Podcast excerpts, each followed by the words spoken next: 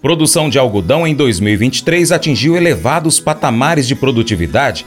Lício Pena traz as informações, mas antes, vai lá no YouTube, pesquisa por Paracatu Rural, inscreva-se em nosso canal, marque o sininho para receber notificações e compartilha, dá o joinha e deixa o comentário nos vídeos.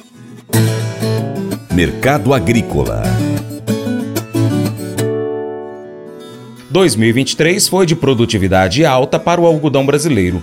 Segundo a Associação Brasileira dos Produtores de Algodão, a Brapa, a produção total da safra 22-23 fechará em torno de 3,27 milhões de toneladas de pluma colhidas neste ciclo, uma alta de 28% em relação à safra passada 21-22. Os preços, por outro lado, seguem o caminho contrário. Em novembro deste ano, o indicador CPE-Exalc acumulou queda de 2,9%, encerrando o mês cotado a 78,5 centavos de dólar por libra-peso.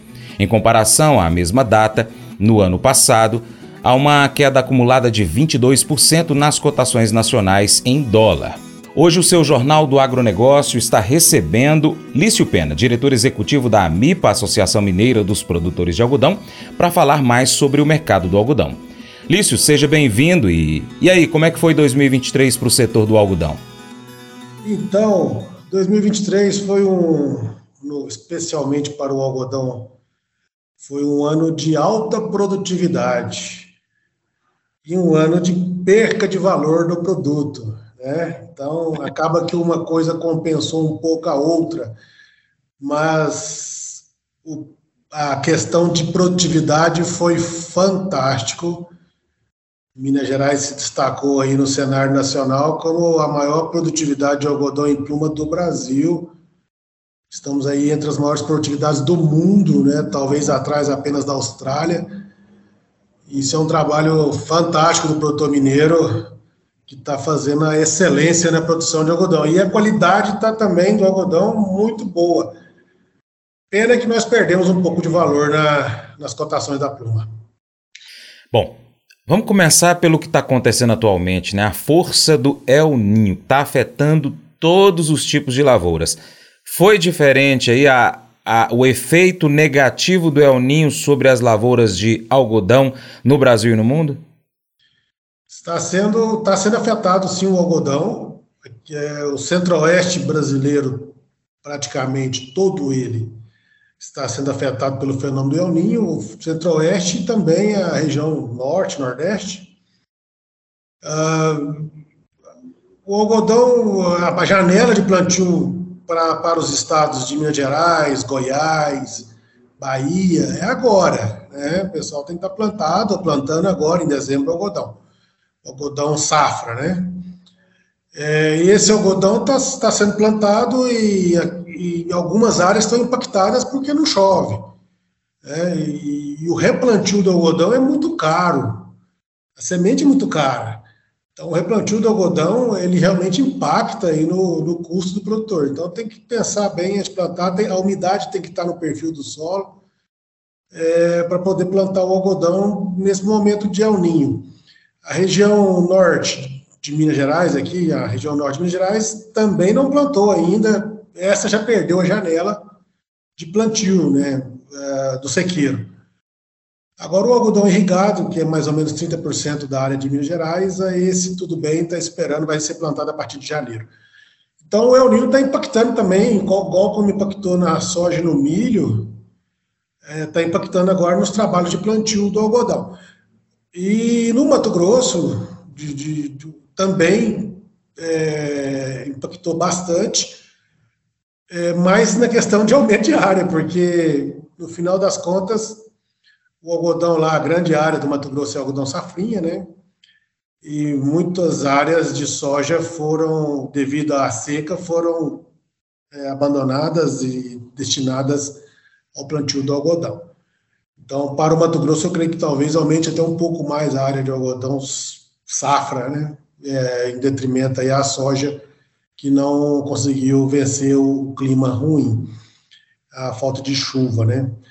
Então, de uma forma geral, o El Ninho afetou aí a, a grande área produtora do, do, Brasil de algodão, né, que é o centro-oeste todinho e o nordeste.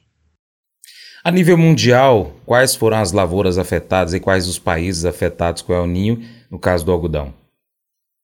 É, o, os outros países, é, países do hemisfério norte, né, que, é, eles tiveram seus problemas de clima na safra passada, e nós não. É, os Estados Unidos sofreu bastante na safra passada, né, o Texas teve veranicos longos, altas temperaturas, e nós aqui não tivemos esse problema, né? Tanto é que a produtividade aqui no Brasil foi muito boa. E lá eles perderam área, teve áreas abandonadas, inclusive. Da mesma forma, as chuvas de monções nas regiões ali do, do Paquistão, da Índia, também na safra passada foi problema. É, a região da, da China também teve problema com água. Então, eles já tiveram os seus problemas na safra passada e agora quem está sofrendo os problemas somos nós, né, que estamos plantando, plantando agora. É, eu acredito que esse El Ninho, para o ano que vem aqui para nós, ele vai continuar, é, segundo as previsões, mas perdendo um pouco a força, né? E o importante é que a gente tenha umidade nos momentos ideais da lavoura, mesmo que tenha pouca é, precipitação, mas que não falte nos momentos ideais da lavoura, essa é, é o nosso, a nossa expectativa. Já existe uma previsão para essa safra agora de, aqui do Brasil? Sim, a previsão é de aumento de área. Né? O algodão deve aumentar a área no Brasil, segundo a, a, última reunião da Câmara Setorial da cadeia produtiva do algodão, do qual fazem parte todos os, os toda a cadeia, né? os produtores, a, a, os exportadores, a indústria têxtil, o governo, lá no Ministério da Agricultura, a área deve, do Brasil deve passar de 1 milhão 673, que foi a área plantada no ciclo 22, 23, né? deve passar para 1 milhão 860 mil hectares para plantio agora na safra 23, 24. Então, é a expectativa de aumento de área. Mais de 10% de aumento, né? É, 11% de aumento de área. Alguns estados aumentam mais, mas devido ao tamanho da área plantada, é, até chega a ser até um pouco irrelevante para o globo, né, para o global. Mas Minas Gerais aumenta 20% de área. É, mas o grande, o que impacta mesmo o mercado é o Mato Grosso com algodão safrinha, né? Então, se o, se o dependendo do El Ninho aí para a partir de janeiro, nós vamos saber aí se essa área vai realmente se manter ou não. Além desse desafio do clima vivido por todos os agricultores aqui no Brasil, é, existem quais outros desafios para o setor do algodão?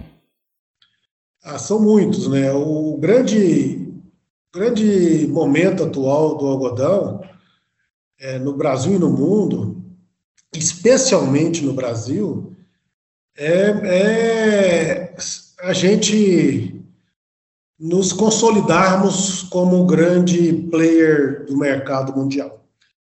O Brasil fez o trabalho, fez o dever de casa, muito bem feito. Nós éramos, alguns anos atrás, importadores de algodão. Né?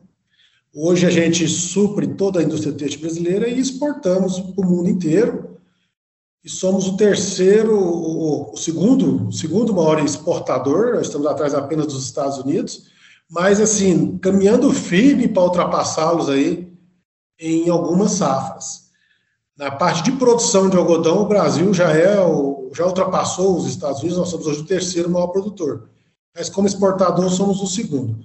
Então, com isso, o Brasil vem mostrando para o mundo que é um fornecedor confiável, porque tem volume toda, todo ano, e tem qualidade. Isso é algo que foi conquistado, a gente não tinha isso, né?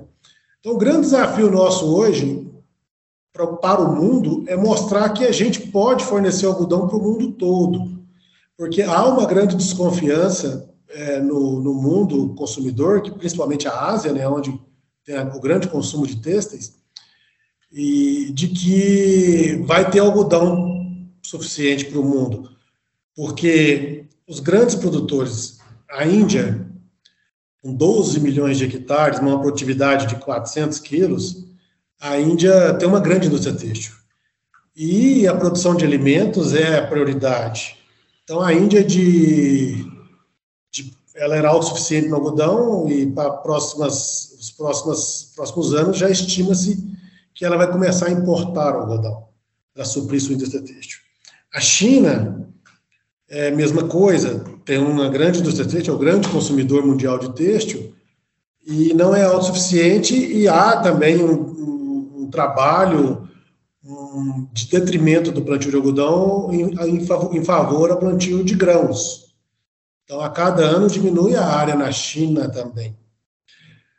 Uh, os Estados Unidos, há décadas, né, há uma, mais de uma década, está estacionado nessa mesma produtividade, não, não cresce, e a área lá também está a cada ano sendo suprimida, primeiro por questões climáticas no Texas, e nas outras regiões é, o algodão pode ser substituído por grãos.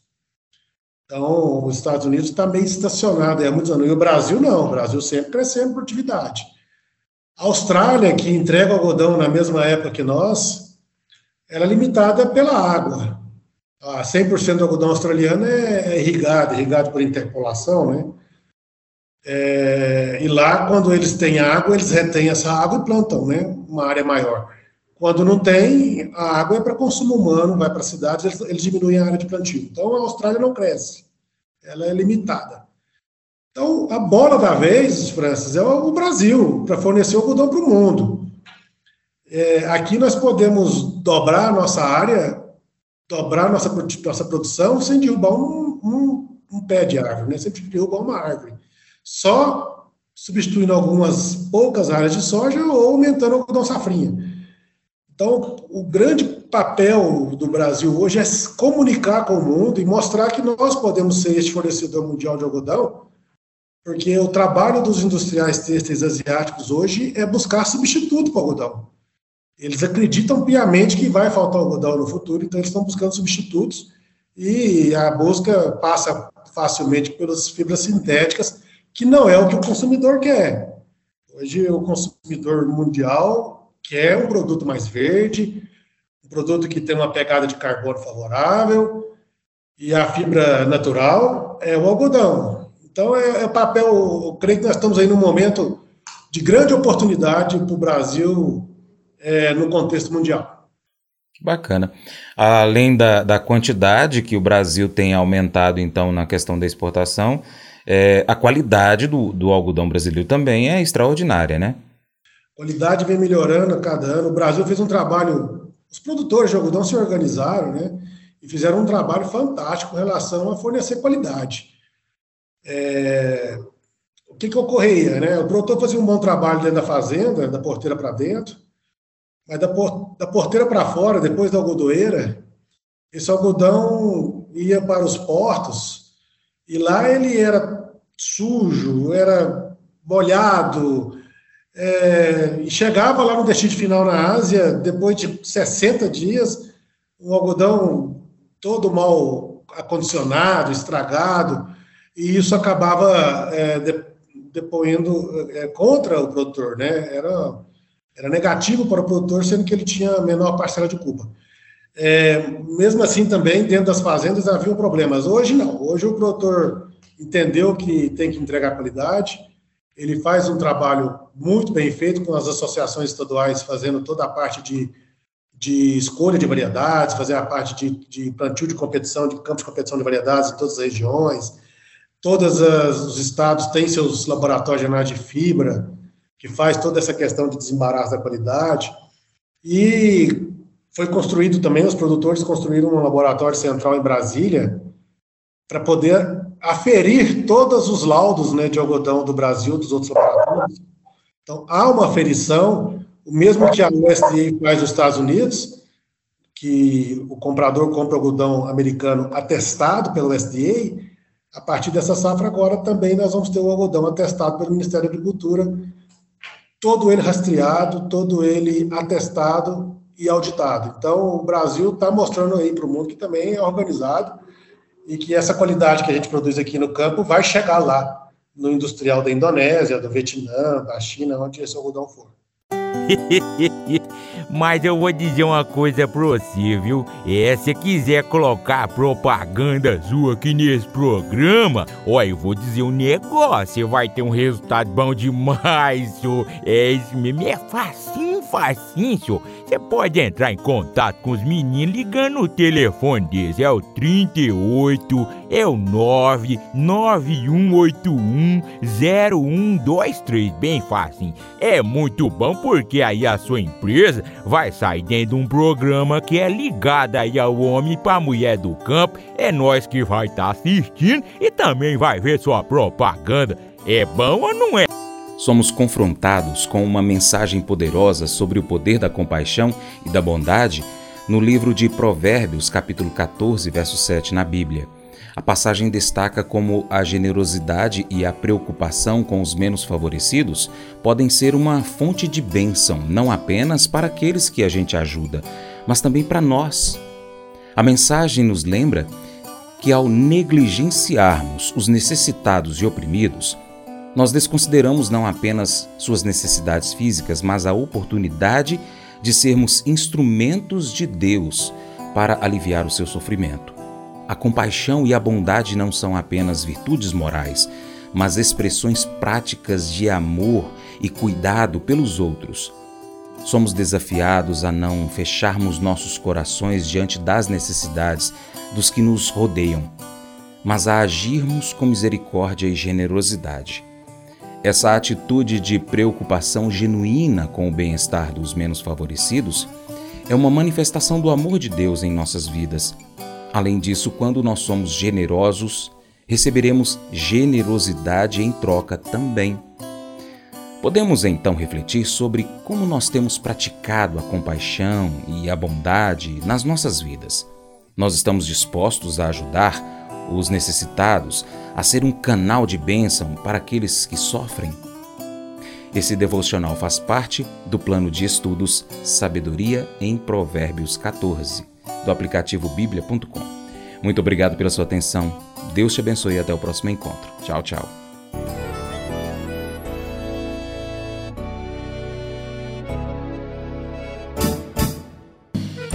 Acordo de manhã para prosear no mundo do campo, as notícias escutar. Vem com a gente em toda a região com o seu programa Paracatu Rural.